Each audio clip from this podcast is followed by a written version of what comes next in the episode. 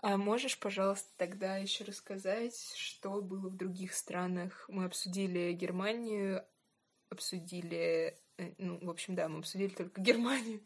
Что было в других странах? А, Ты имеешь в виду, что было в других странах по результатам, ну, после Первой мировой войны? Что в них, ну, что в них происходило? Ну да. Или как бы другие страны после Первой мировой войны? Да. Имеется в виду, наверное, все-таки другие страны Европы, правильно? Ну, то есть то, что э, тесно с Ну да, нами связано, да? А, Но вообще в Европе а, мировая война, она воспринималась, да и фактически была, как глобальная катастрофа. Потому что а, вообще даже политическая карта Европы, она в результате Первой мировой войны изменилась совершенно радикальным образом.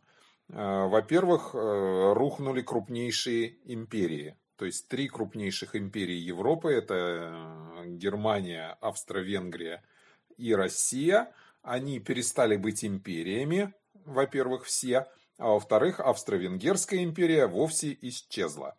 То есть э, вместо Австро-Венгрии образовались новые государства, независимые. Австрия, Венгрия, э, Чехословакия и еще государство... Чехословацкое телевидение представляет про собачку. Да-да, совершенно верно, да. Было такое государство, да, оно называлось Чехословакия. Э, Вот, не Чехия, не Словакия, а Чехословакия. Это когда, в каком году? Оно образовалось, э, ну, скажем так, в в 1919 году. Ну, то есть после окончания Первой мировой войны и после того, после распада Австро-Венгерской империи. И э, важно здесь то, что э, эти новые государства, они в какой-то степени оказались в ситуации, ну, в ситуации, которая была уже совершенно не имперская. Да, еще я должен добавить, что не договорил, что еще образовалось государство, которое тогда называлось Королевство сербов, хорватов и словенцев, потом называлось Королевство Югославия, потом называлось э, Социалистическая Федеративная Республика Югославия, а теперь оно никак не называется, потому что этого государства больше не существует. Вот. Но э, по итогам Первой мировой войны образовалось, скажем так, э, государство, которое мы в более понятном смысле будем называть Югославией, хотя оно какое-то время после непосредственно войны называлось по-другому. Это все земли бывшей Австро-Венгерской империи. А, еще, что существенно важно-то, чуть не забыл, разумеется, образовалась, ну или возродилась независимая Польша. Польского государства в течение там, с конца 18 века независимого не существовало. По итогам Второй мировой, Первой мировой войны образуется независимое польское государство, в которое входят земли, которые принадлежали э, до этого э, Австро-Венгрии, частично, частично России, частично Германии. И на этих землях, наконец, возрождается независимое польское государство. И вот э, все эти новые государства, они должны друг с другом как-то э, в результате сотрудничать, э, у них э, как-то урегулировать взаимные интересы, у них не очень утряслись границы, потому что, э, ну что, ну взяли союзники, вот там Англия, Франция, Соединенные Штаты, Э, взяли там, ну и при их участии, конечно, но, собственно, своим авторитетом. Как-то им там что-то начертили, ну, решили, ну, вот эта область пойдет туда, эта область пойдет сюда, эту отдайте в Румынию, там область, э, эту заберите там у Болгарии. Вот, Болгария тоже потерпела поражение. В общем, как-то так вот э, переначертили эти границы. Э, Это важно, потому что тоже э, возникла масса именно в первую очередь территориальных претензий у этих новых государств друг к другу. Что куда относится. Вот э, образовались не столько в результате Первой мировой войны, сколько в результате революции в России независимые прибалтийские государства. Литва, Латвия и Эстония. Вот с Литвой ситуация, э, там, грубо говоря, чуть не половина ее территории, она по итогам э, Первой мировой войны отходит в Польшу.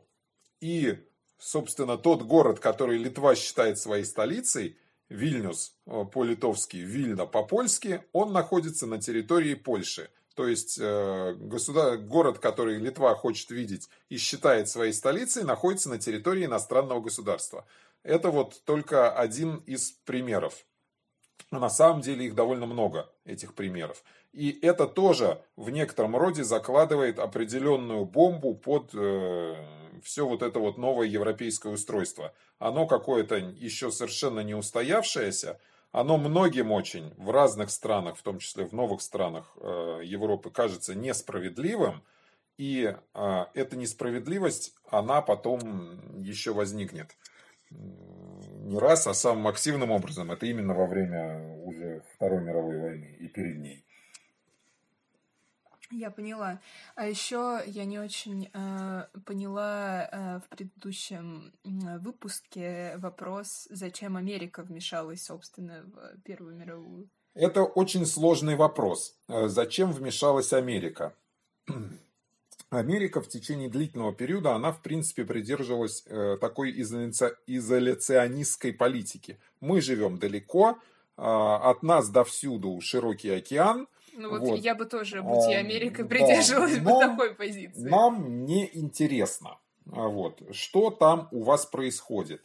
И э, то, что Америка в результате все-таки вступила в Первую мировую войну, это э, в первую очередь э, результат того, что э, в Америке, это очень важный момент именно для Америки, сменилось общественное мнение. То есть общественное мнение, которое склонялось в сторону того, что нам нужно быть здесь самим по себе, оно в значительной степени переменилось в ту сторону, что нам нужно вмешаться в Европе, нам нужно поддержать наших демократических западных союзников, демократические государства Францию и Великобританию против э, центральных держав, против э, там, ну, империй, против двух империй. Нам нужно выступить против двух этих империй. Нам нужно сдержать их, потому что э, если они захватят э, Европу, то, значит, демократические идеалы во-первых, э, в Европе будут поколеблены. Ну, здесь было много пропаганды, понятно. То есть э, Германия, разумеется, была конституционной монархией. Вот. Это не абсолютная монархия, как в России. Да и в России уже, собственно, не было абсолютной монархии на тот момент. А в Германии это тем более. То есть здесь много пропаганды, скажем так. Но э, в острые какие-то моменты пропаганда очень большую роль играет. И вот пропаганда того, что интересы Америки не заключаются исключительно в границах Америки, а они должны распространяться куда-то, пусть даже за океан, э, и это для Америки важно, вот именно э, перемена этого сознания в этом направлении, она и сыграла основную роль в том, что Америка в результате все-таки в Первую мировую войну вступила. И сыграла существенную роль э, в результате в ней.